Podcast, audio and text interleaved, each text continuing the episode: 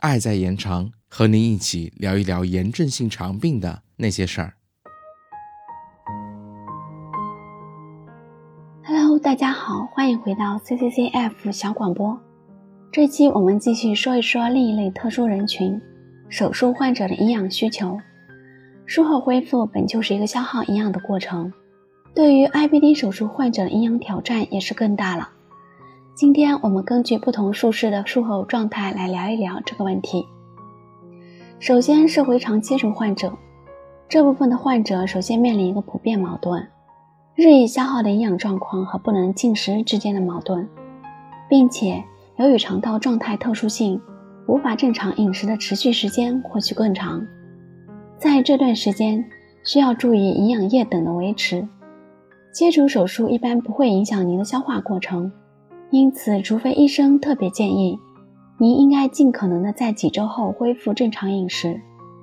但认真听过之前节目的你一定知道，水盐吸收主要是在回肠，因此经历回肠切除手术常常会导致较多的水盐丢失。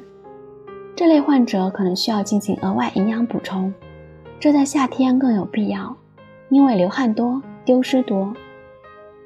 此外，维生素 B 十二等营养素也会吸收障碍，需要对应补充。回肠手术后，胆汁盐吸收下降，还可能进入大肠引起水样便，因此您可能需要低脂饮食。造口也是 IBD 患者常见的，如果您经历过造口手术或有造口袋，您可以向医生询问具体的饮食建议，记住以下内容对你很可能是有利的。一、椰子、坚果、带果核的水果、辛辣食物可能引起您腹部绞痛，导致您肛周受到刺激。二、食用包心菜、碳酸饮料等可能让您肠道产气更多，您可能需要限制或避免这类食物。三、限制或避免啤酒、巧克力和一些可能致腹泻的食物。四、您可以继续饮酒，但是过度饮酒可能会引起脱水。此外，你还可以发现，饮用啤酒和红酒会增加造口量排出。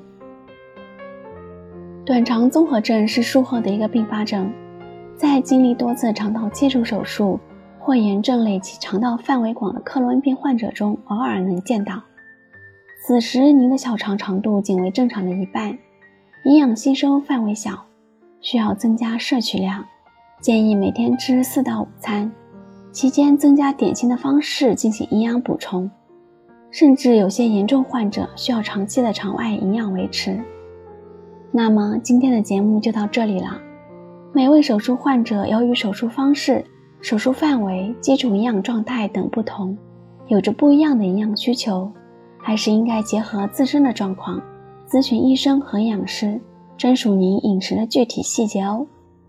我是本期主播西西。我们下期再见。